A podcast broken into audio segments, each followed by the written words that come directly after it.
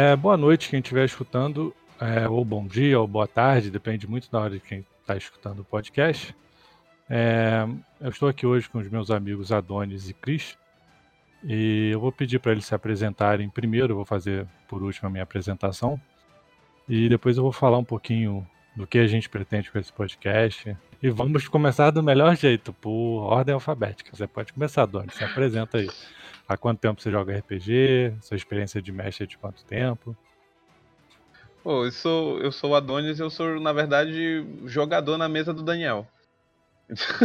então, eu, eu mestro há pouco tempo, nada.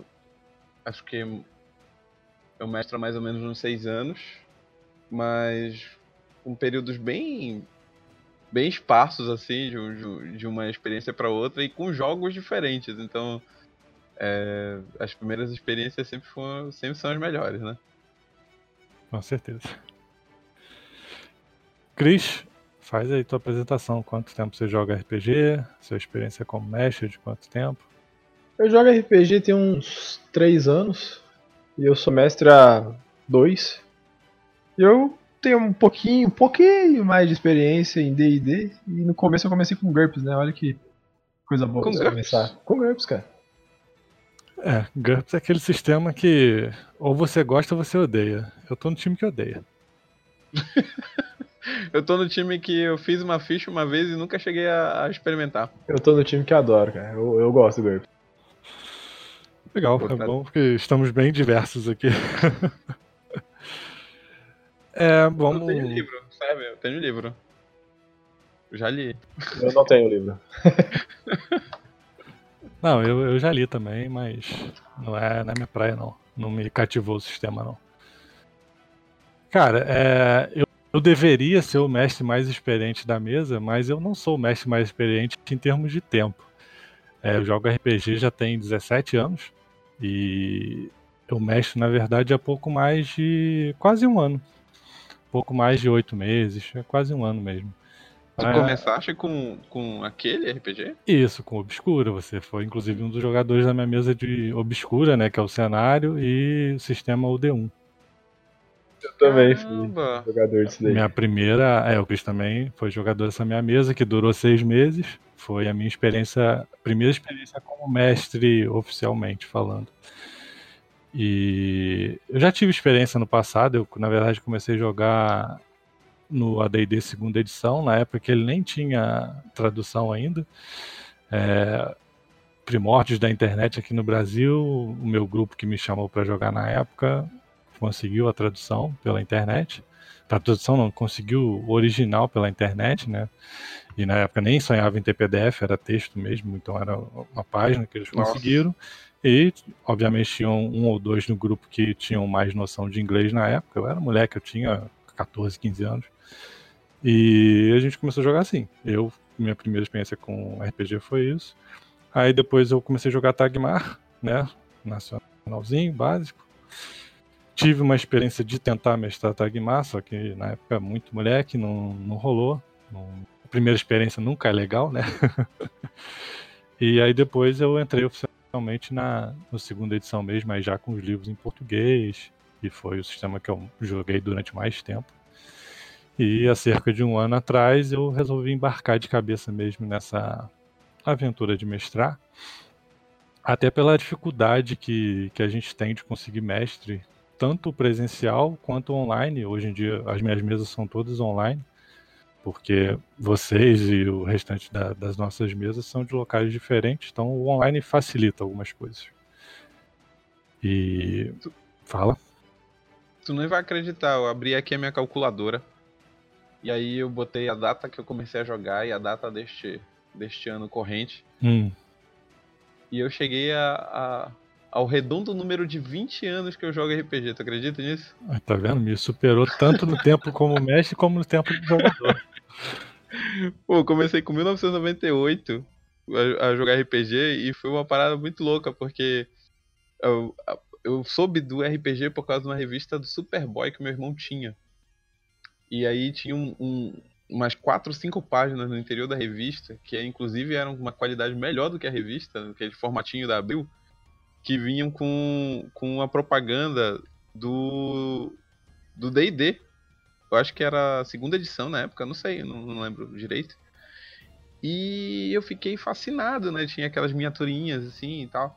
Eu fiquei fascinado, eu, eu molequinho, devia ter o quê? Uns 13 anos de idade, aí eu queria muito jogar aquele jogo, eu fui atrás, fui, fui ler sobre o assunto, não na internet, obviamente, muito menos no Google, porque, enfim, entregando a idade. e aí eu descobri que aqui numa biblioteca pública aqui da, da, da, da minha cidade tinha um, um, projeto que toda terça a galera jogava RPG. E aí eu fiquei pirado, cara. Eu fiquei pirado, eu enchi o saco do, dos meus pais, eu fiz a maior propaganda do jogo e eu fui lá. E a minha primeira experiência foi com o D&D, aquela caixa básica, sabe? Vermelha que... O primeirão, né? Primeirão, assim, eu até comprei depois.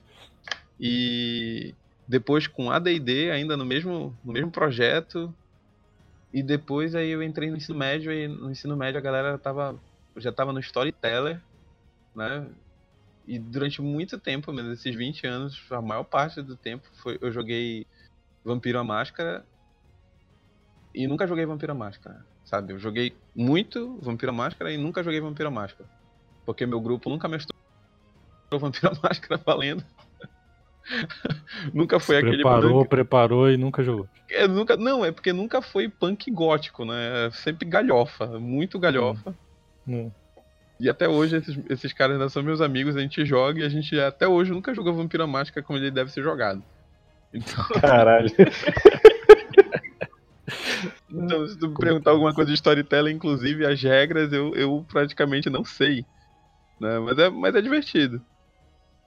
Uh, faz pouco tempo que eu comecei a variar, né? Pegar outros jogos e tal. E, e aí eu. Eu. Quando.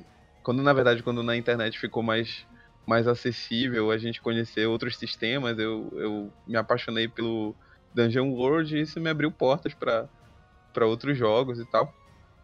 Até que eu encontrei o grupo, né? O grupo do Daniel no, no, no Roll20. E aí já foi o quê? Era tanto você quanto o Chris vieram do Roll20, né? O Chris também é do Roll20. É, é verdade. Do, do 20 só.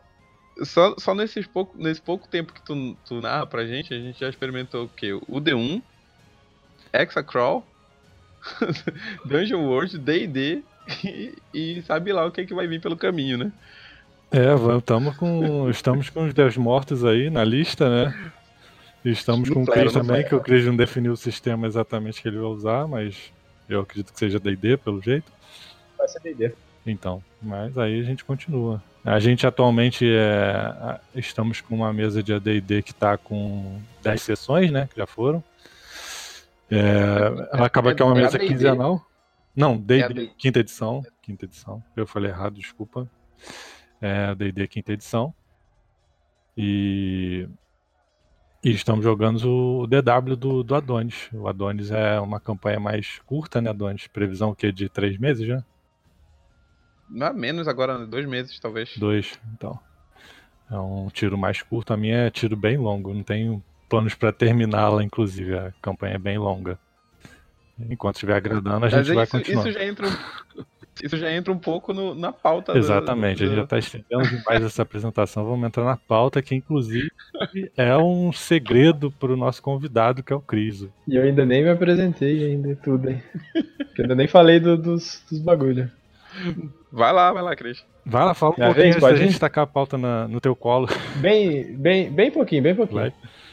Eu nunca tinha ouvido falar de RPG, cara. Aí eu fui atrás de do sistema que era usado no MMORPG, né? O que que era o RPG do MMO? Caramba. Aí eu, pô, RPG e tal, bárbaro, é, guerreiro, ladino, pô, da hora, legal, quero jogar. E eu já morava aqui em Ribeirão Preto. Aí, pô, um dia eu tava lá na biblioteca da, da faculdade e eu vi um livro de D&D. Eu fiquei louco, cara. Aí, pô, não conhecia o cara, não conhecia o dono, não conhecia, nem conseguia achar o dono. Ah, beleza. Cheguei em casa e tal, comecei a procurar, comecei a ler livros sobre RPG e tal. E aí eu comentei com um amigo meu, um amigo meu há muito tempo, que eu queria jogar RPG. E eu descobri que o cara era mestre de RPG há 10 anos. Nossa. Pô, a gente nunca tinha tocado no assunto RPG, cara. Nunca. Caralho, como é que um cara que. Como é que um cara que joga RPG há 10 anos, mestre há 10 anos, nunca tocou no assunto de RPG? É um é um cara muito arisco, né? Ele ele deve ter aquele complexo de "Ah, RPG é coisa de nerd e tal, assim. O cara jogava escondido, né? Seita satânica e tal. Não, cara, é porque assim, ele era de um, de um círculo de amigos que não tinha esse assunto. Eu jogava Airsoft na época, né? Ainda jogo. E eu conheci ele no Airsoft, então nosso assunto era mais focado nisso, entendeu? E cara, eu nunca ia imaginar. Não, só, só, só te cortando rapidinho. Só no- nas duas apresentações suas e do Adonis dá pra diferença de idade como é grotesca, né? Dá. O Adonis estava falando do tempo que nem tinha internet e Google e o Chris tá falando de Airsoft agora, que é uma coisa que não é nem um pouco moderna, né? Mas tudo bem, continua, Chris. E, tipo, não tinha, assim. Eu nunca imaginaria que ele jogava RPG, apesar de ele ser um, um fã de coisas nerds. E, cara, quem me conhece na vida real, nunca na vida chuta que eu jogo RPG. e aí ele mestrava o GURPS. E aí ele, ele- a gente combinou, né? Ele mestra um pouco, eu mestro um pouco e, pô, comecei a mestrar um pouco não parei. Olha aí. Aí eu. É, Uma mas- aposta que a primeira mesa de GURPS do, do Chris foi uma, uma parada divisora de águas pra ele. E a tua mesa de GURPS, Daniel, deve ter sido uma bosta. Cara, E por É. isso tu não gosta do A minha do primeira sistema. mesa de RPG foi GURPS e a gente ficou 40 minutos tentando tirar um besouro da parede. Besouro de água, tá vendo? Retiro o que eu disse, a mesa do Chris foi uma bosta. Cara, e se eu te falar que eu. a- ali eu falei, eu quero jogar essa porra pro resto da vida. Foi mais o role play e jogar a história que alguém criou. Porque, na minha opinião, é divertido pra quem cria e pra quem joga. Ah, isso não tem, não tem a dúvida. Então Não é vamos um lá, esse é o gancho que a gente precisava pra entrar na nossa pauta de hoje, né? Sério? É, pro Cris, como eu tinha falado anteriormente, é uma surpresa. Ele, como nosso convidado de hoje da mesa, eu e o Adonis somos fixos. Pode ser que o Cris venha a se tornar um fixo, vamos ver. Se ele conseguir experiência o suficiente, ele pode se tornar, né, Adonis? Vamos ver. Ah, Lógico, afinal de contas, essa é uma mesa. Essa é uma mesa para mestres hoje. Por isso que tá todo mundo aqui mestrando. Ah, entendi. Ah, mas aí. Mas é um aspecto, é um aspecto do papel do mestre hoje que a gente vai abordar.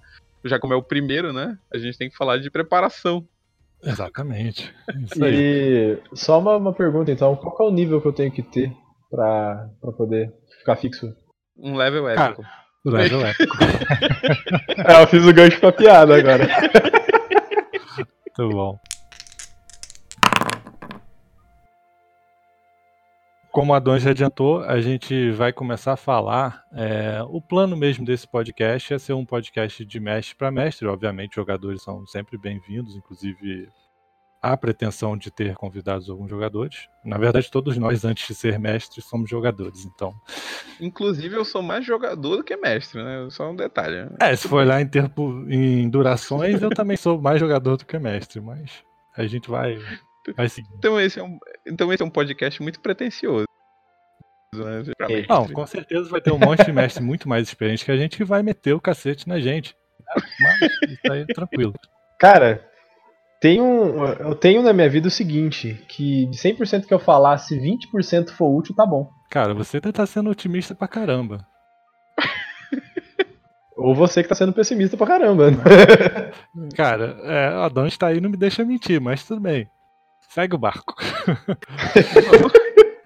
Esse, esse é, esse é aquele, aquele episódio pra dar a cara a tapa mesmo, né? bicho? É, esse é. Ah, Tá vendo? Tem nego que vai chegar nu- numa parte aqui, vai parar de ouvir nunca mais. Ah, com certeza. Adeus. Mas quem, quem for guerreiro mesmo vai conseguir escutar até o final e vai se tornar um seguidor fiel da gente. Aí, aí, Tá, tá sugerindo o quê? Que Ladino não vai, não vai seguir até o fim, que Paladino também não. Só guerreiro? Isso é um Cara, podcast só pra Paladino guerreiro. eu acho meio difícil porque Paladino é aquele. Você é melhor do que eu pra dizer isso, né? Meio certinho. Não vai concordar muito com algumas coisas que a gente vai falar. Ainda mais que o Cris, quando o Cris começar a soltar palavrão, vai ficar complicado. Eu vou segurar os palavrão. Vou segurar. E Ladino é aquele negócio, né? Vai só escutar um pouquinho, vai se esconder. Vai entrar furtivo, sai calado. Exatamente. Nunca vai comentar nada, vai ficar só na spray. Ladino, Mas, ó- Ladino escuta podcast só no fone. Bárbaro Mas... bota na caixa de som da sala. Né? Obriga os vizinhos a escutarem. é, então, só falar um pouquinho aqui de onde surgiu essa ideia né, de fazer esse podcast. É, algum, antes de começar, na verdade, a mestrar, ano passado, é um amigo meu que foi inclusive o primeiro mestre mesmo que eu considero um mestre bom que eu joguei com ele, é o que eu jogo há mais tempo, é, o Alan. Ele me indicou um livro que eu conversando com ele, a gente falando sobre mestrar, eu é, expressei a minha vontade de estar querendo embarcar nessa. E aí ele me indicou um livro que, traduzido, ele ficou com o título de é, Despreparado Nunca. É, é, um guia que foi traduzido, esse livro, se eu não me engano, ele é de 2012. Depois eu vou deixar o link no, no post aí da, do podcast. Então ele é um livro de 2012 e foi traduzido.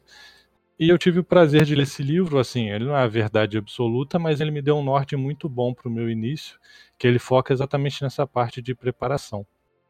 E daí surgiu a ideia de fazer esse podcast. Eu convidei o Adonis inicialmente para participar comigo.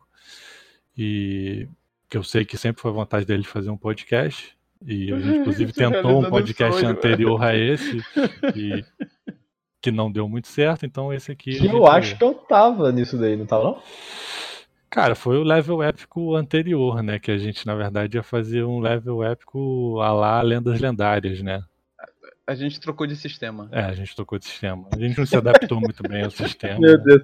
se foi esse o nível das piadas, meu Deus. foi, isso, foi, isso foi uma piada, isso foi uma tirinha jocosa, tá? Não, eu já, eu já espero o, o, Ladino com a pá na mão já.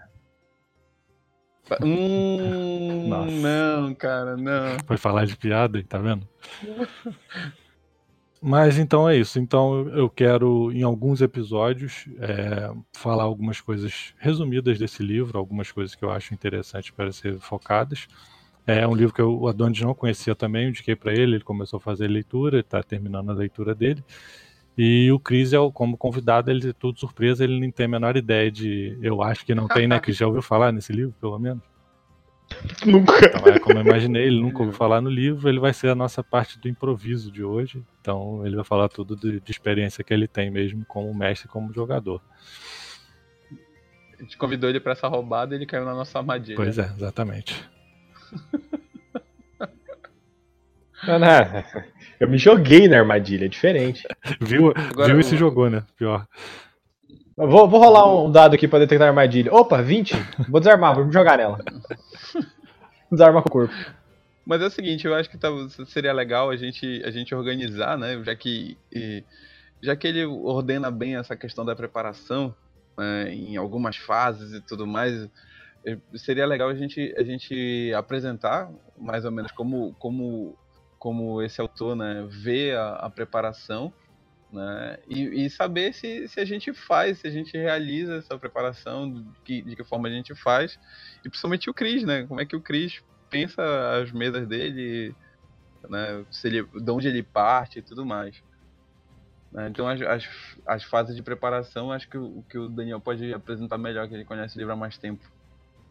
É, na verdade, é, eu ia trabalhar isso no, no, na última parte da pauta de hoje, mas vamos lá, é interessante colocar agora, porque aí fica organizada, inclusive vai será o, o, os temas dos nossos próximos episódios. É, ele dividiu em cinco fases. A primeira fase do brainstorming, que eu acho que todo mundo sabe o que quer significar esse conceito, é aquela tempestade de ideias mesmo que ela pode ser feita com uma pessoa, né, dentro da sua própria cabeça, com as suas ideias, ou mais de uma pessoa jogando ideias e elas ficam ali. Então, o brainstorm é exatamente isso. Depois a gente vai no episódio do brainstorm falar sobre isso. Eu pretendo, inclusive, a gente fazer um, um brainstorm em conjunto para exemplificar. Legal, vai ficar legal esse episódio, vai ficar legal. E aí a segunda fase que ele cita é a fase da seleção, que é exatamente pegar desse brainstorm, pegar aquela ideia que realmente você julga, ele ajuda a gente a trabalhar isso, uma ideia que vai gerar frutos, que você acredita que pode gerar frutos, porque nem tudo é aproveitável. Não, de repente, naquele momento, mas em outro vai ser. Então, nesse episódio da seleção, a gente vai falar sobre isso e vamos exemplificar. E a gente pode fazer a sequência. Vamos fazer o nosso brainstorm, depois vamos selecionar uma ideia que a gente acha que vale a pena investir. E aí vem na terceira fase já, que é a parte de conceitualização, que é exatamente começar a criar os o escopo né, dessa ideia, os caminhos que podem ser tratados. É, aí a gente vai trabalhar se vai ser uma aventura curta, se vai ser uma aventura longa e se vai precisar de mais ideias. E a gente cai na quarta fase depois, que é a fase de documentação, que vai ser.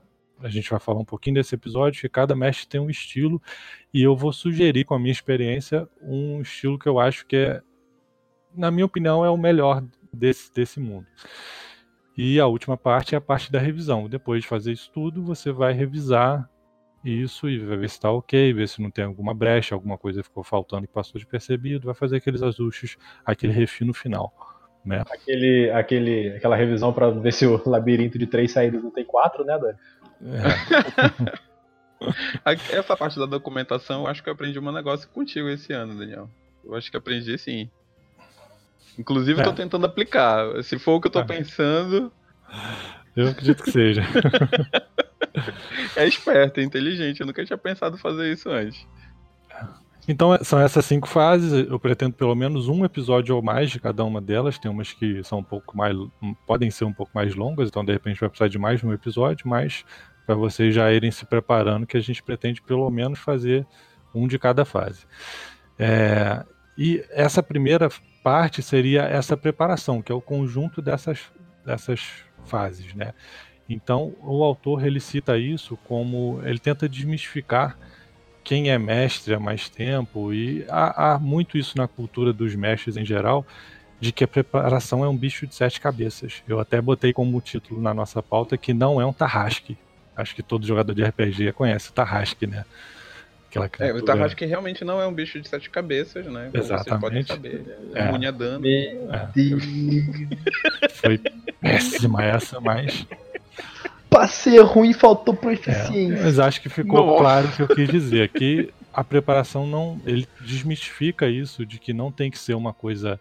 Tem mestre que tem calafrio, só de falar, pô, tem que preparar uma sessão, o cara soa frio, o cara tem dor de barriga. Eu, antes de virar mestre, eu tinha um pouco disso. Falar, pô, caramba, preparar a insegurança, rola muito aquela insegurança.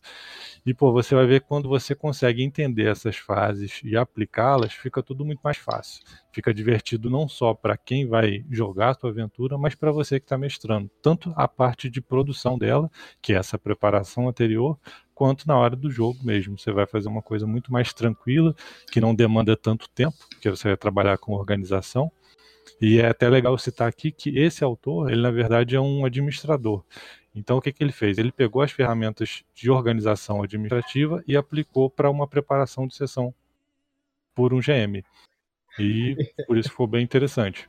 Ficou então... uma coisa organizada e vocês vão ver que é quem tiver a oportunidade de o livro, depois eu vou colocar o link, é muito, é uma leitura que eu recomendo. E, Adonis, pode falar um pouco dessa parte de não é um tarrasque, você já preparou algumas sessões e como é que você está lidando com essa preparação atualmente? Cara, com, com, o sistema que eu estou trabalhando, que é o Dungeon World, né, tu, tu trabalha a, a preparação da, das frentes de, de, de, combate, das frentes de, de, batalha, no caso, dos perigos e tudo mais, né? É, quem tem acesso a, a, a essa parte do livro sabe do que eu estou falando. Mas é, é, um, é um sistema que, que tira logo a ideia de, uma, de, um, de um controle total da narrativa, sabe? Da, da mão do mestre. Até mesmo porque tem muita interferência dos jogadores na criação do mundo, então é, essa é uma proposta muito interessante. Eu já tentei narrar DW de tudo quanto foi maneiro. Eu já tentei preparar é, é, é, tintim por tintim, cada, cada aspecto, cada pedra que o cara move tem alguma coisa, né? Eu já tentei não preparar absolutamente nada e narrar tudo de improviso. E. E funciona dos dois jeitos. Ou não funciona dos dois jeitos também. Tudo depende da maneira como a gente está. Do grupo que a gente tem, da maneira como a gente está lidando com, com, as, com essas novidades todas, né? E o que eu posso dizer é que o, o ideal mesmo seria, seria a gente estabelecer ali um, um um equilíbrio entre os dois polos, sabe? Tu prepara algumas coisas, tem algumas coisas em mente, essas coisas podem mudar, os jogadores podem mudar todo o teu planejamento, isso é, isso é fato, né? Com as coisas que eles, é, que eles é, oportunamente vão inserindo no jogo. E tem coisas que tu, como mestre mesmo, é, não tem, não tem o menor, menor controle. Tipo, o jogador simplesmente decide que ele não quer entrar numa caverna, que ele quer se jogar num penhasco. Por quê? Porque ele acha divertido fazer isso. O que, que você vai fazer? Não pode obrigar o cara a fazer isso, né? Não pode obrigar ele a entrar na caverna. Tem que arranjar alguma coisa embaixo do penhasco. Né? Pra... Claro que pode. Embaixo do penhasco tinha um lago que saía dentro da caverna. Olha. A primeira narrativa que eu, que eu fiz, que eu, a primeira minha primeira experiência como narrador, né? Eu passei semanas preparando a narrativa. Foi muito divertido para mim preparar. Esse final de semana até encontrei alguns personagens, né? dessa narrativa. Eu peguei um fichário meu. Encontrou na rua, tava andando, topou com Bárbara? Como é que foi isso aí? Presta atenção. Eu, eu peguei um fichário meu, né? Velho, assim, do, da época do ensino médio. E aí eu tinha umas folhas em branco lá. Eu imprimi mais 50 fichas. Né? Não, imprimi não. Imprimi uma e tirei cópia de 50 fichas. Né? E eu criei, meu amigo, eu criei ficha por ficha, vampiro por vampiro da porcaria da cidade. Sabe? vampiro por vampiro. As fichas estavam numeradas, catalogadas por clã e tudo mais. Cria uma história muito louca, cria um mistério muito bacana, né? Que na minha cabeça estava muito bacana. E os personagens tinham três rumos que eles podiam seguir, sabe? É, para escalar no prestígio do, do, do, do prestígio da cidade até eles chegarem num ponto em que eles teriam acesso aos círculos mais mais restritos de, de, de, vampiros e onde ia se desenrolar de fato né, o mistério.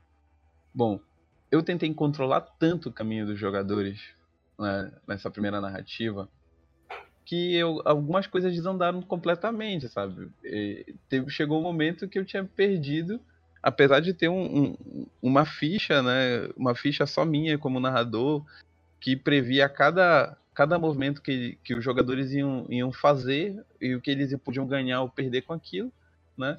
Os jogadores criaram seu próprio caminho a, a despeito de mim. E aí foi o meu primeiro grande choque como narrador, né? Que foi exatamente esse. Se eu, se eu forçar demais a corda, né, ela vai arrebentar. O jogador não, ele, ele precisa se sentir livre para criar, né? Ele precisa se sentir livre para jogar. Eu como narrador não posso eu não posso é, simplesmente fechar minha narrativa na minha preparação, né? Sem a possibilidade nenhuma deles, deles criarem em cima disso, né? E foi uma narrativa que quase fracassou, só não fracassou porque o, o grupo que eu estava narrando era, era bastante restrito e eles compraram a ideia, né? E me ajudaram bastante na hora do, do da, da narrativa, porque eles conheciam bem as regras do jogo, né? E a história foi legal, mas, mas em termos de preparação, né, eu, eu me esforcei tanto, tanto, tanto, que eu quase estraguei tudo. Né? É, isso já tem o que? Como eu falei, deve ter uns seis anos, né? Se não tiver mais um pouco. É, acho que tem uns seis anos. É, esse ponto aí é exatamente aquela questão de que o mestre, quando exagera na preparação, é, ele corre o risco de se apaixonar por aquilo que ele está fazendo e aí ele ingesta os jogadores. E aí é uma mesa fadada a fracassar. Acho que a base do, do RPG mesmo para o jogador é esse espírito de liberdade. É um mundo aberto que ele literalmente pode fazer o que ele quiser, obviamente com as consequências que cada ação gera. Mas a gente, como mestre, tem que se desapegar isso de que ah, é a nossa história e na verdade você está colaborando para contar uma história e os jogadores estão fazendo a mesma coisa. É, e, e, não só a questão do jogador poder fazer co qualquer coisa, como já aconteceu em mesas minhas, às vezes uma rolagem de dado influencia demais no enredo, no geral. Porque às vezes você está contando que, por exemplo, já aconteceu na nossa mesa de DD, é, aquela situação do, do riacho. A gente teve uma, uma situação de um riacho. Primeira sessão. Vamos, level vamos combinar que você podia ter ajudado botando uma ponte. Vamos combinar da gente não contar essa história pro público geral. Cara, derrotas também são para ser contadas. Cara, era um, um, riacho dentro de uma caverna que era facilmente transponível, não tinha nenhuma dificuldade grande.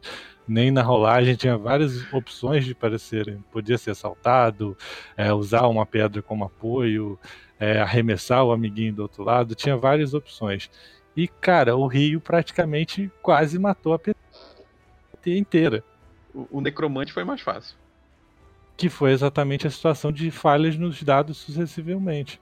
Foi todo mundo errando na rolagem, aí pararam de pensar e começaram a fazer mais merda. E, cara, foi uma coisa que não era prevista, inclusive poderia eu, ter dado um, um PT kill ali e acabou, gostaria, ia ter começar outra história. Eu gostaria de dizer que eu não falhei, que o meu erro foi ter voltado para ajudar. Eu já tava do outro lado, voltei pra ajudar, tomei no cu. Mas enfim, é só, é só um ex exemplificando isso, de que às vezes não só a atitude dos jogadores, as ações, mas uma rolagem do dado influencia muito. O próprio acaso, né? É, certeza, o acaso. Tenho certeza exatamente. que o Daniel não preparou. É, eu vou criar um riacho mortal não, aqui. Não, não mesmo. Mas aí, é, seguindo, Cris, você tem alguma experiência em relação a essa preparação de encarar ela numa boa ou para você é problemático, te gera dor de Cara, cabeça? Você comentou que o maluco lá que escreveu o livro lá, ele é administrador e usou as ferramentas de ADM para escrever o livro e etc, né? Isso. Eu acho que eu, por ser da área de exatas, eu usei mecânicas da exata, né? Eu eu escrevo uma história primeiro. A, a história que eu quero que aconteça, o que está acontecendo naquele local, naquele momento. E eu divido aquilo ali em atos, em, vamos supor, quatro, cinco atos, que, que vão decorrer naquela sessão, naquele dia. E o que, que acontece? Eu vou. faço um fluxograma. Quando os players eles chegam em um certo ponto, vamos pôr uma pedra no meio da floresta. Dali eles têm três possibilidades: rolar e acertar a rolagem para ver se eles conseguem continuar na trilha, rolar esse, esse dado e errar, ou errar por querer. Né, um ladino quer enganar alguém, outra pessoa quer enganar o grupo, e, e alguém quer seguir um caminho diferente dali. Então, pô, eles chegaram na pedra, fluxograma. Acerta, erra, erra por querer. E aí já gera outras três situações. Essas três situações elas podem ser planejadas, né, muito bem. E dali em diante, por exemplo, a situação do erro é, é não intencional, ele pode levar ao mesmo lugar do erro intencional. Isso não, não precisa ser é, diferenciado.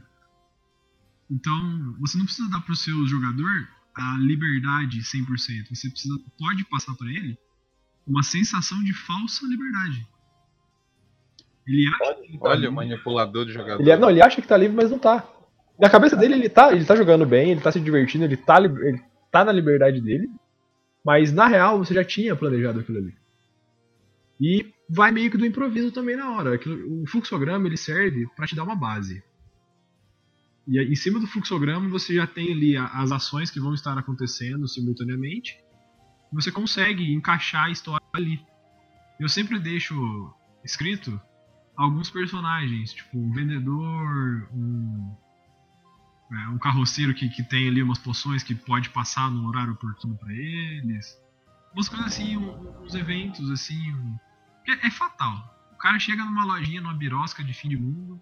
Ah, qual que é o nome do taverneiro? é, sempre acontece. Você tem que ter um gerador de, de nomes à mão. Essa que é a verdade. Essa é, é a ferramenta ou, mais útil da RPG. É, ou você trabalha com um gerador, né? Hoje em dia com a tecnologia a gente tem muita facilidade em relação a isso. Tem sites que geram nome, tem aplicativo no smartphone, enfim.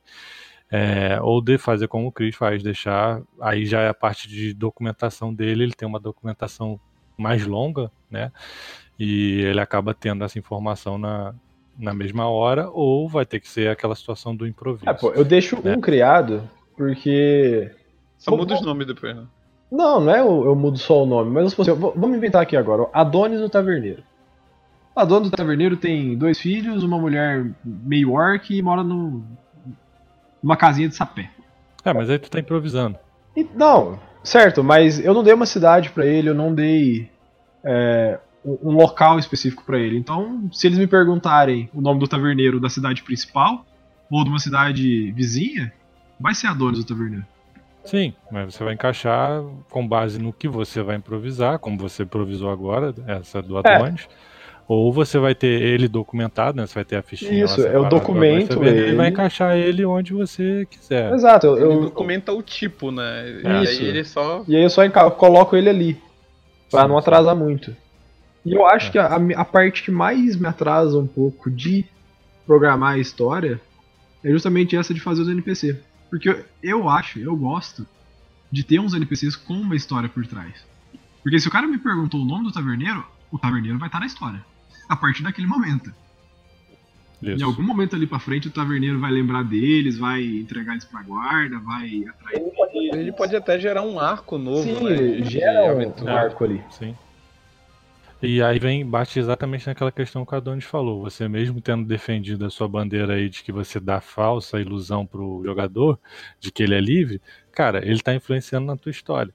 De, de uma forma ou de outra. Porque você não tinha planejado, de repente, botar esse taverneiro ali, e o cara vai te induzir, né, te obrigar de certa forma a colocar o NPC e você vai ter que colocar isso na sua história e criar uma e dali pode surgir uma quest e desenrolar várias coisas ah, que não estavam planejadas. Sim, mas naquela aventura vai acontecer tudo mais ou menos do jeito que eu projetei. Nas próximas é que eu vou incluir isso daí.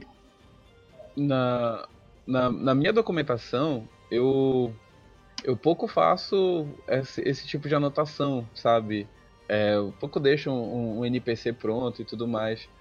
É, eu prefiro ir criando os NPCs e à medida que eles forem, forem se tornando é, forem se tornando notáveis, úteis ou necessários, aí sim né, eu vou eu vou inserindo cada vez mais detalhes para torná-los cada vez mais mais tangíveis, né? Assim, é... É, o Adonis faz exatamente aquela situação de que escritor de novela, de série usa muito, né?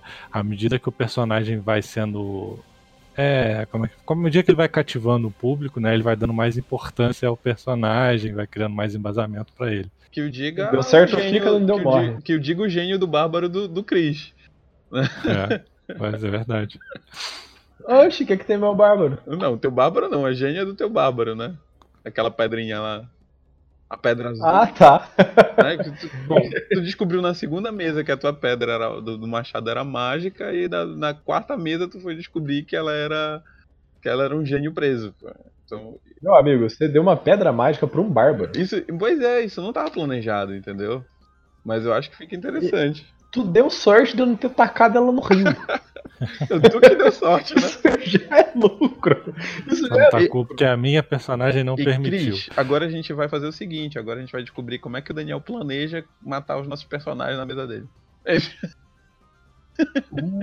Cara, então, vamos lá. É, Cara, o meu é só essa parte do da preparação ser esse bicho de sete cabeças ou o Tahashi que não tenha sete cabeças como o Chris já. O Chris não foi o Adonis que fez a piadinha, né?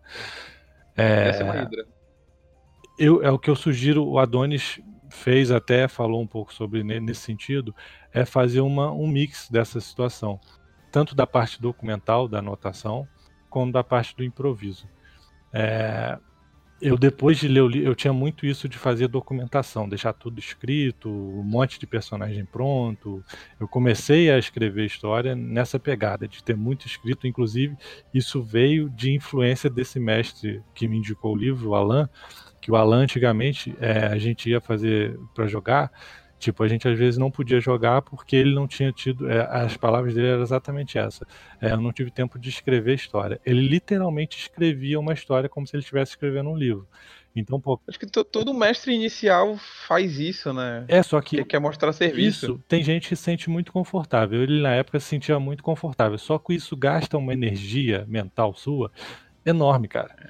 E aí chega na hora da mesa, tá cansado, literalmente, porque tu consumiu a sua mente toda naquele processo. E, pô, e aí teu jogador fez uma coisa totalmente é, diferente. Foi, foi o que ele confessou para mim alguns dias atrás, a gente conversando sobre isso, a gente trocando experiência, né, de mestre. E ele falou, cara, antigamente eu já cansei de acontecer de escrever 15, 20 páginas às vezes e chegar na hora da sessão, vocês irem exatamente pro lugar que eu não tinha previsto nada. E tipo assim, ele jogou 15 páginas fora, nunca foram utilizadas. Caramba. Entendeu? Então, é esse é o problema de se você documenta muito é, as coisas, escreve história muito extensa e os jogadores acabam, ou às vezes, como eu sinalizei, o dado gera uma outra coisa e você perde, você perdeu o tempo da sua vida, gastou energia mental e à toa. Então, hoje em dia, como eu faço? É exatamente isso. Eu faço um mix de documentação, ainda mais online. A online acaba puxando a gente para ter um pouco mais de documentação, porque a gente tem que preparar um mapa e para ser uma coisa mais dinâmica, né? Porque tira muito aquela, aquele charme do presencial, né? O online. Então você tem que manter o jogo de cintura, então você tem que estar com esses detalhezinhos mais apurados. Uma dungeon bem estruturada, um encontro ali para aquela dungeon já esquematizado. Obviamente tem os encontros improvisados. E aí é esse mix que eu falo, você tem que não se travar tanto nessa documentação, nesse planejamento anterior e deixar fluir tanto a questão dos jogadores com suas escolhas, quanto das rolagens e você mesmo na hora inserir coisas para poder tornar a coisa dinâmica e interessante. E daí eu já puxo. Qual, Fala. Qual, qual documento que tu não abre mão assim na tua preparação? Cara, é... na verdade o único documento que eu não abro mão é do meu mapa, só. O resto todos eu abro mão. E, E tu, e na Cris? verdade o meu histórico passado, né? Tanto meu quanto dos meus jogadores, eu tenho sempre isso tudo em mente. Normalmente antes da sessão eu dou uma revisada rápida ali de 10 minutos para poder ter aquela coisa fresca na mente. Isso aí já é outra fase, é a fase da revisão que depois a gente vai falar. Mas fala aí, Cris, você. Eu, eu não abro mão do meu fluxograma das histórias passadas, cara. Foi a primeira coisa que eu abri mão na primeira, primeira mesa que eu larguei. Não, o fluxograma ele ajuda, ele ajuda bastante. Já teve o caso, igual o Daniel falou, que eu, pô, previ ali uma meia dúzia de caminhos que, ele poder, que eles poderiam seguir, né? E a história seguiu um rumo completamente Totalmente diferente, cara. E foi a história mais legal que os meus, meus players jogaram comigo. Que foi É, uma aventura de piratas. É um ponto interessante. Normalmente histórias que é, declinam para o improviso, elas tendem a ser mais divertidas e melhores. Não é uma regra, mas há uma, uma grande probabilidade disso acontecer, porque Só fica tudo um- muito mais natural.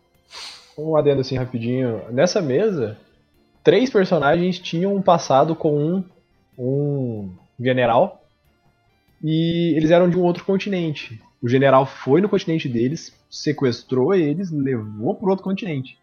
O caminho que eu achei que eles iam seguir é que eles iriam querer matar esse general. E eles simplesmente quiseram voltar pra casa, cara. eu não previ isso. E aí, pô, eles roubaram um navio e foi uma história de piratas. E foi, pô, duas aventuras e ficou perfeito, cara. O, o documento que eu não abro mão hoje em dia, que eu, que eu aprendi a valorizar demais, é referência visual. Sabe? Então, quando eu, eu penso em preparar mesas, o que, o que eu mais faço é eu seleciono uma quantidade grande de imagens, de fotos, sabe? E, e deixo elas à mão, separo elas por, por categorias, né? E deixo elas à mão para que, para que eu possa inclusive descrever cenários, descrever personagens e até mostrar para os jogadores quando, quando, quando for oportuno, né? É, esses, exatamente essas referências, sabe? É, para mim, as referências visuais hoje são um documento que eu, que eu carrego comigo e tudo, tudo em torno delas é editável, sabe? Tudo em torno delas é editável na mesa. Eu acho que o, essa, essa parte de referências visuais também é um, uma muleta bem boa que eu tenho, porque o meu mapa ele entra como referência visual, na, na minha opinião. Porque o grid de batalha, ele, como eu jogo muito mais presencial do que, eu mestro mais presencial do que o, o online, o grid de batalha não tem como você desenhar e tudo mais, dá pra você colocar umas barreirinhas aqui e ali. Mas eu gosto muito de mostrar as coisas assim pro, pros meus players para dar um apoio para eles imaginarem o que está acontecendo. E nessa questão acho que a tecnologia ajuda bastante. É aquela questão da imersão, né? Quanto mais você trabalha com esse visual, e aí eu tenho uma confissão para fazer, eu na verdade me policio para não usar tanto visual, porque é, eu tenho um pezinho na parte gráfica. É, então eu me policio, porque se eu deixar, cara, eu. Sério, Daniel? A Sim, gente nunca percebeu. É, né? Pois é. Nossa, que surpreendente. Por mim, tu pode derrubar ontem essa, essa restrição aí. Mas aí que acontece? Eu caio exatamente nessa questão do, do cansaço mental. Eu me desgasto muito para botar muito detalhe visual nas coisas, coisas que muitas vezes vão passar despercebido para vocês jogadores. Que se eu não pegar, ah, tá vendo isso aqui? Eu fiz isso aqui por causa disso. Vocês nem vão perceber. é detalhe bobo, cara. Então. Tá vendo isso aqui? É uma sala secreta. É, temos exemplo da sala secreta que foi passado batido de uma pista que eu dei na segunda sessão e na décima primeira simplesmente esqueceram. Mas. Ah, porra, aí também tu quer demais, né? É, é querer demais que os jogadores se liguem nisso, né? Mas... Acho que meu tic teco funcionando a, a, meio, meia potência só das 10 da noite. Bom, então acho que ficou claro essa questão da preparação, que não precisa ser esse bicho de sete cabeças, que dá para ser uma coisa divertida para o mestre fazer. É, a gente tentou mostrar que fazer esse mix do, da parte documental com a parte do improviso é legal e é o, onde dá para se conseguir o melhor disso tudo, né? Que os dois lados têm o lado positivo. Tem mestre que inclusive trabalha só com improviso, que não faz nada, literalmente, e tem mestre, como eu citei o exemplo do, do Alan Era, ele é totalmente documental. Então, acho que o, tem, tem o legal é você. É genial, cara. E tem mestre que não improvisa, a mesa fracassa terrivelmente. Exatamente. É aquilo, você tem que achar o seu, o seu bom, né, o que você faz melhor, e a minha sugestão é que você trabalhe para tentar mixar as duas coisas, porque aí você vai conseguir atingir o ápice mesmo da, da coisa, tanto para você quanto para os jogadores. E aquilo tudo sempre tem que ser feito de uma forma que vai te trazer tranquilidade. Se o que te trouxer, é, trouxer segurança, beleza, manda, mete as caras, porque é isso aí que vai dar certo acho que quanto mais criativa uma pessoa for, né, mais facilidade ela vai ter para trabalhar um ou outro aspecto, assim. Acho que improviso é, é destinado para aquelas pessoas que têm uma fonte inesgotável de criatividade, né? Que, e que muitas vezes os jogadores, quando, quando se deparam com um mestre desse, e eu já tive a felicidade de me deparar, né? É, nem percebe que o cara não tinha planejado a narrativa, sabe? É, a, a, narrativa flui de maneira tão, tão tranquila, né? Porque o, o mestre tem uma, uma cabeça, uma, uma, mente muito rápida para criar, né? O, o mundo, para ambientar os jogadores, para envolvê-los com ações interessantes, né?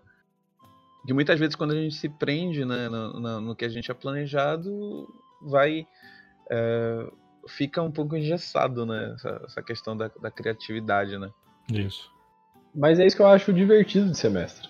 Porque a parte de planejamento eu acho uma parte legal, porque você está criando alguma coisa, você está criando uma história.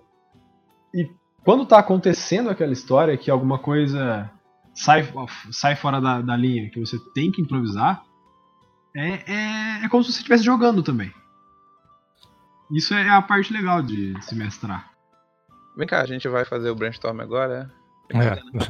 vamos, vamos, vamos continuar com a pauta.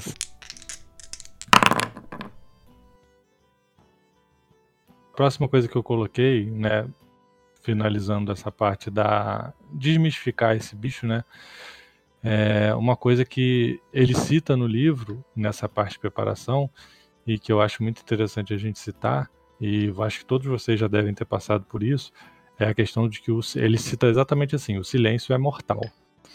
O silêncio, ah. ainda mais para a gente que joga online, é gera dispersão e uma perca de foco por parte dos jogadores. Então, cara, você tem que fazer de tudo para não deixar o silêncio bater na tua mesa. Que é aquele momento de que, por exemplo, como o Cris finalizou, ah, qual é o nome do taverneiro? Cara, se você travar ali três segundos para responder, vai gerar esse silêncio. E esse silêncio é mortal, porque vai ter um jogador que nessa hora vai meter a mão no celular, vai dar uma. Se estiver jogando online, né? Como eu estou dando exemplo. Alt vai dar o alt tab, vai na janela do Facebook. E aí, meu irmão, tu já perdeu a atenção do cara.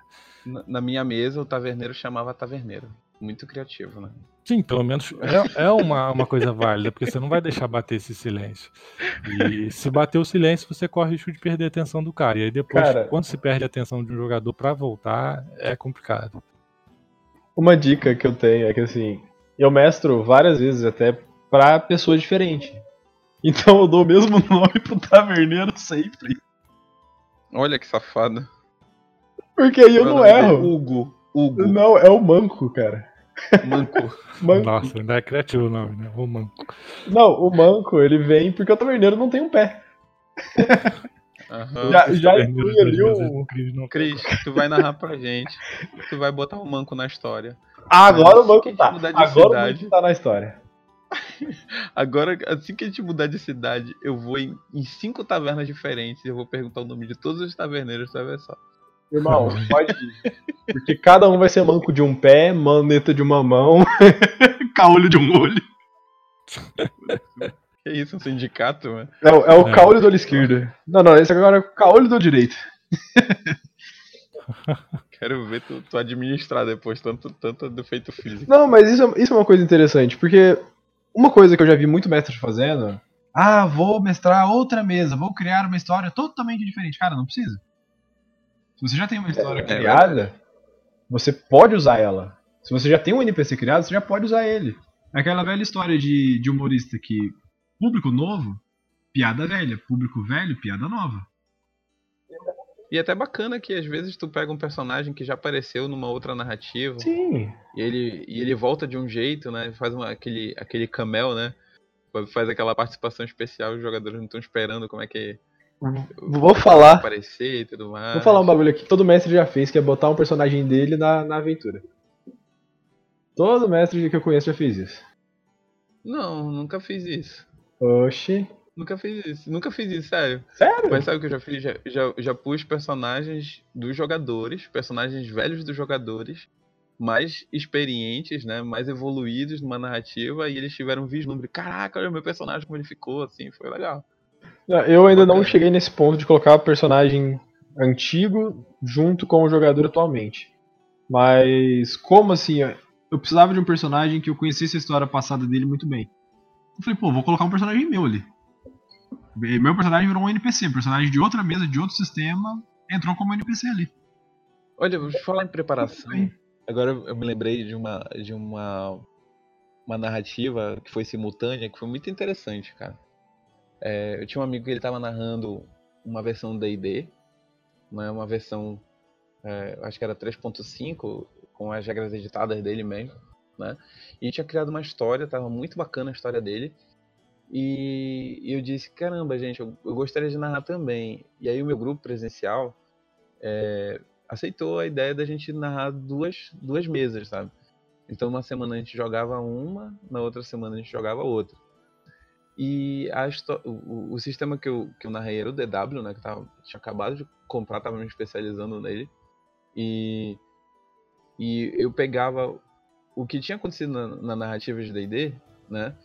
é, influenciava o meu mundo, porque o meu mundo passava 600 anos depois do que a história que a gente estava jogando ainda tinha terminado.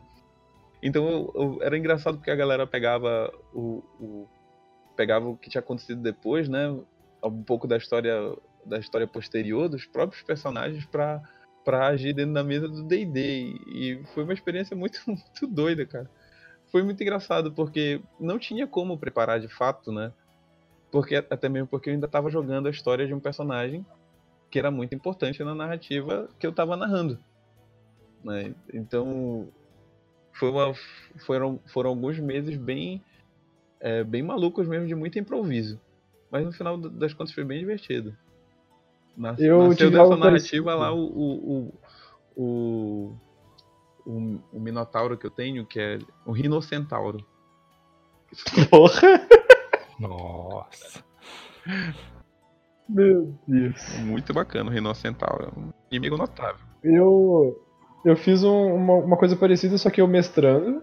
E eu mestrava pra dois grupos diferentes. Eu comecei mestrando a mesma aventura pros dois.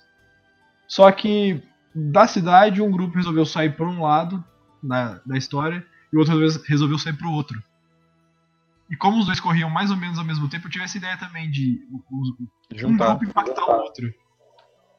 E aí, uma mesa ela corria no sábado e a outra no domingo. Então, o pessoal do sábado fazia e eles podiam ajudar ou atrapalhar a mesa do domingo. o resultado da mesa do domingo atrapalhava do outro sábado. Ou Bacana. ajudava o outro sábado. E aí, tipo, ah, eles estavam numa cidade e tal. E aí chegava um bardo e o bardo cantava a canção de um guerreiro que matou 18 kobolds. E foi a batalha do outro dia. Então tinha essa, essa- esse link entre os dois, as duas mesas, e o legal é que os jogadores se conheciam na vida real. Então, pô, um esperava tipo, a mesa correr pra conversar depois. E ficava muito interessante, cara. Olha que vocês vão enfrentar amanhã é um, um monte de kobolds. Não, porque como eram duas cidades, tipo, um saiu pra uma cidade a leste e outro uma cidade a oeste. Então, o que chegava era só as histórias, entendeu? Então, assim, a, o, o, cara não tinha matado 18 kobolds, mas quando passou o viajante, ele tava no meio de 18 kobolds mortos. Então, porra, o cara, a história que o viajante contou foi que tinha matado 18 kobolds. Legal.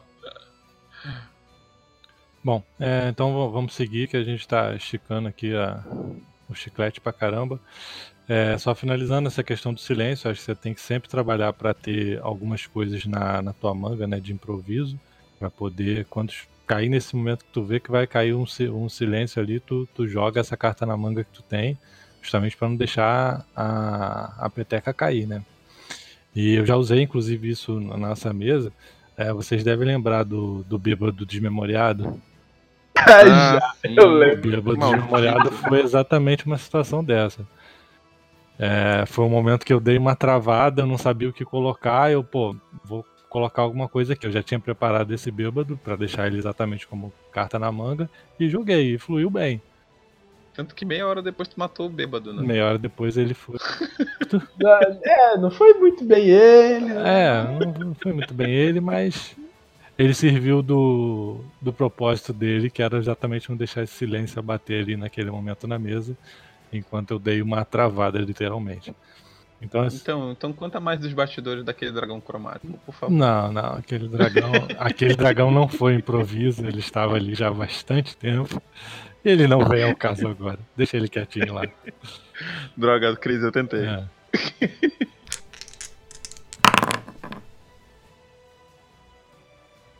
É, a outra coisa que, na verdade, a gente já está até fazendo isso aqui, né? Nós somos, além de três jogadores, somos três mestres. É, uns com mais vocação e tempo para isso, outros com menos, fazem mais pro hobby, como é o caso do Adonis, pelo menos. E o Chris também, acho que é mais esporádico, né, Cris?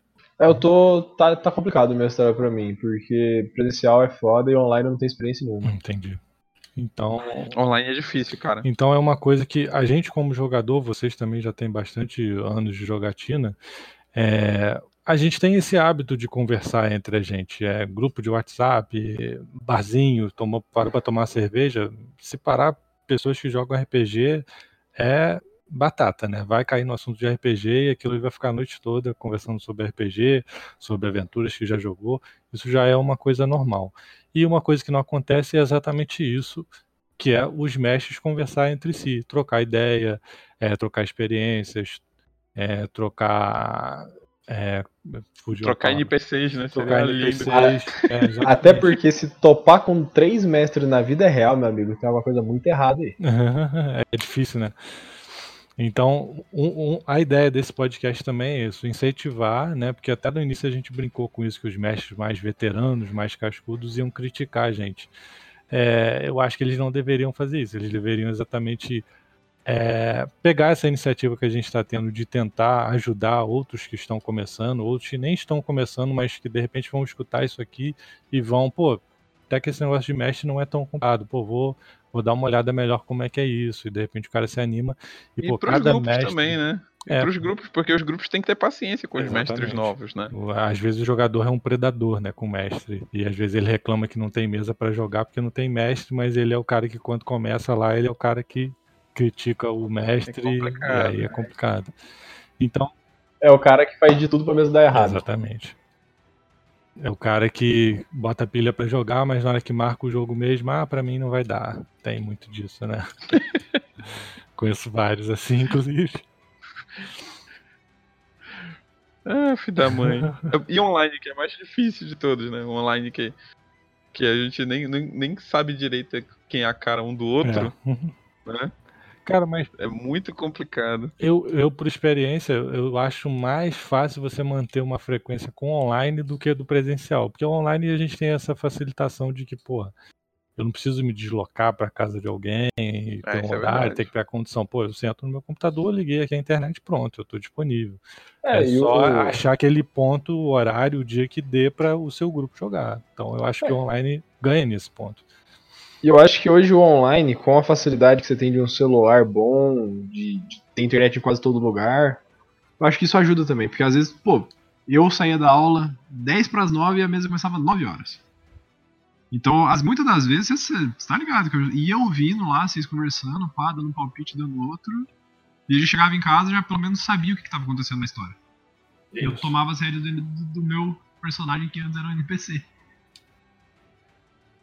Presencial complica. É. No presencial não tem como fazer isso. Ou você ah. tá lá na hora, ou tu vai chegar atrasado e vão ter que parar para te explicar o que aconteceu, ou tu vai entrar no barco andando e vai ficar boiando.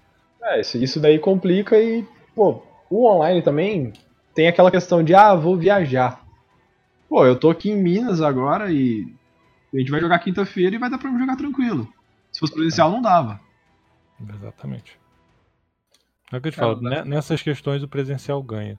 Mas assim, o, a pauta, essa parte da pauta que eu queria sinalizar é isso, de que os mestres têm que se preocupar mais em sentar e dialogar sobre as suas campanhas, sobre as suas ideias, é, trocar experiência. E eu, eu sinalizei três coisas né, nessa pegada que eu acho interessante para indicar, né? Indicação mesmo pessoal minha, se vocês tiverem algum para fazer, pode fazer. Eu separei três que são coisas que eu uso atualmente e participo em algumas delas, inclusive, que vocês dois eu tenho certeza que conhecem, que é o Pensando D&D, do Leonardo. Eu não vou tentar pronunciar o sobrenome dele aqui, mas eu vou deixar no post, que é sobrenome complicado. É, pensando D&D, pô, ele é, tem podcast já conceituado, muito ouvido, tem a página dele na, no Facebook, tem o site, então ele tem bastante coisa legal, bastante sacada que ele dá para mestre e dica para jogador também, e pô, as dicas dele são boas. Então eu aconselho quem não conhece, que estiver escutando, procurar saber porque vale a pena. É, outra é a Guilda dos Mestres, que também é um, um site ou um blog, se eu não me engano, eu vou deixar o endereço é, também é nessa mesma pegada que os caras criaram, tiveram a ideia de que essa a guilda do Mesh, e os caras, inclusive, soltam suplementos que eles mesmos fazem de, em PDF, de, de regras. Hoje mesmo eu vi um lá muito interessante sobre para Old Dragon, se eu não me engano, que é questão de especial, magos especializados né, em necromancia, em evocação. Legal. E, e pô, os caras que fizeram, ficou uma parada muito legal. Inclusive no final tem uma tabelinha lá que eu peguei e vou usar futuramente, que é bem interessante, que é uma tabela de, por exemplo, quando você mago, né, encontra um, um grimório de um de um mago mais experiente, mais épico, né? E aí o cara consegue achar ali, no caso a regra que ele colocou lá, um D6 magias né, de diversos círculos, né, variados. Só que como é uma é uma magia mais bruta, né, mais rústica, o cara sofre um efeito colateral para aprender essas magias. E aí ele sofre um efeito permanente. Aí tem essa tabelinha, eu não lembro de cabeça tudo que tem na tabela, mas, por exemplo, uma das coisas, o cara fica com uma voz demoníaca permanentemente, personagem. Caramba. Então tem, tem uma que, pô, é, cresce um rabo dracônico no cara abre um Esse é terceiro é legal, olho hein? na testa, as coisas assim. Esse é maneiro. Pô, só coisa Isso, maneira. E dá uma personalidade muito forte pro mago, né? Uma parada bem legal para acontecer com o mago. Você cria uma, uma vida extra pro cara, né? Eu achei bem interessante, então essa eu deixei até separado para usar futuramente. Essa eu vi hoje na Guilda dos Mestres. E a outra coisa é o grupo que eu participo também, né? A gente infelizmente não tem o quinta edição oficialmente traduzido. E a gente tem um grupo que é o DD Traduções, é um grupo do, ah, do, Facebook. Pô, os caras trabalham de forma voluntária fazendo essa tradução de vários suplementos, de vários livros para gente.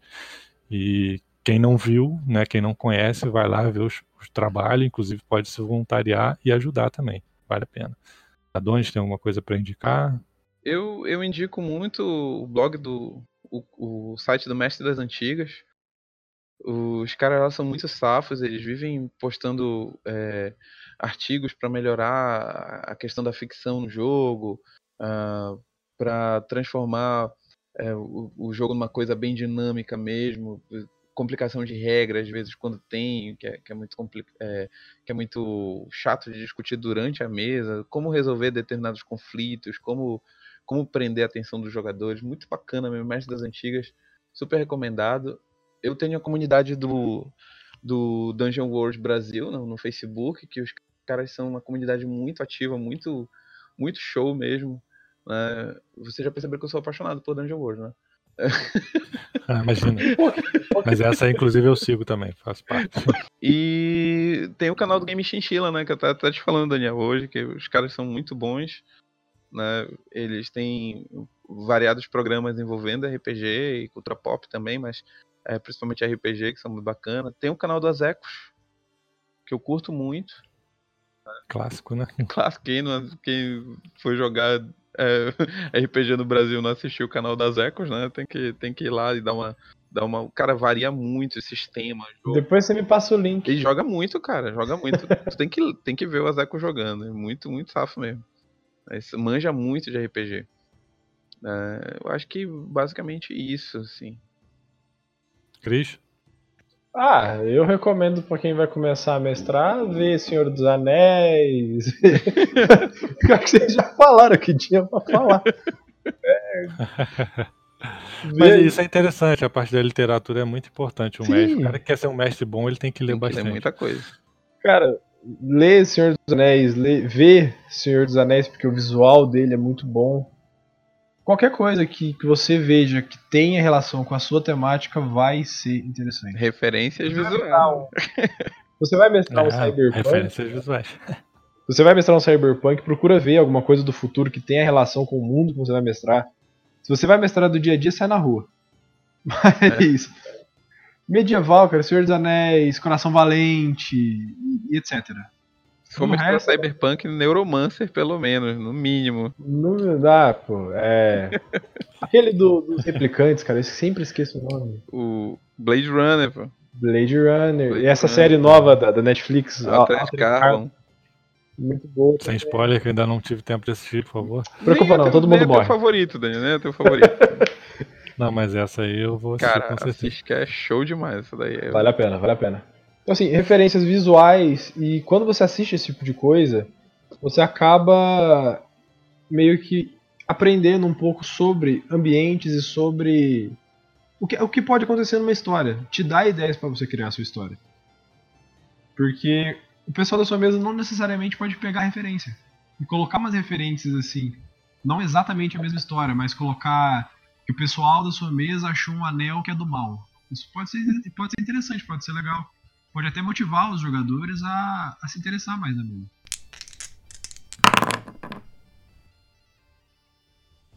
Bom, senhores, então, para o episódio de hoje, acho que a gente já pode fechar a tampa do caixão aqui. E vou deixar só vocês fazerem suas considerações finais, né? Sobre o episódio, obviamente. E despedida, e a gente encerra. O... Minha, minha consideração final. Preparação é bom, só que não. Cris? Ah, se prepara o máximo que der, se não der, vai no improviso. Cara, minha consideração final é remo completamente contra o Adonis aí. Eu acho que a preparação é um momento divertidíssimo. Eu faço isso com muito prazer hoje em dia. Não é à toa que eu saio inventando um monte de mesa aí, vocês que me conhecem. E tudo que eu vejo pela frente eu quero botar para funcionar. Então eu acho que é bem prazeroso. Acho que quando você começa a fazer isso de uma forma mais suave e com menos preocupação, flui bem. Tu sacou que eu quis ser polêmico, né? É, normal, normal. Sempre tem um que quer ser. Então, agora que tudo vai, vai acabar, que todo mundo vai. que a gente vai terminar o podcast, a gente pode discutir se o, o Tiamat ele é o cruzamento de uma Hidra e um dragão, né? Falou, gente. Até o próximo episódio e a gente fala o resultado dessa discussão no próximo episódio. Verdade. Não, não é uma hidra, é um dragão. Ele é um dragão vermelho com cabeças extras. Cara, ele é uma hidra que fez uma suruba com um dragão branco, um dragão vermelho, um azul. e o resultado é que faltou dois. Quantos úteros tem esse dragão? Cara,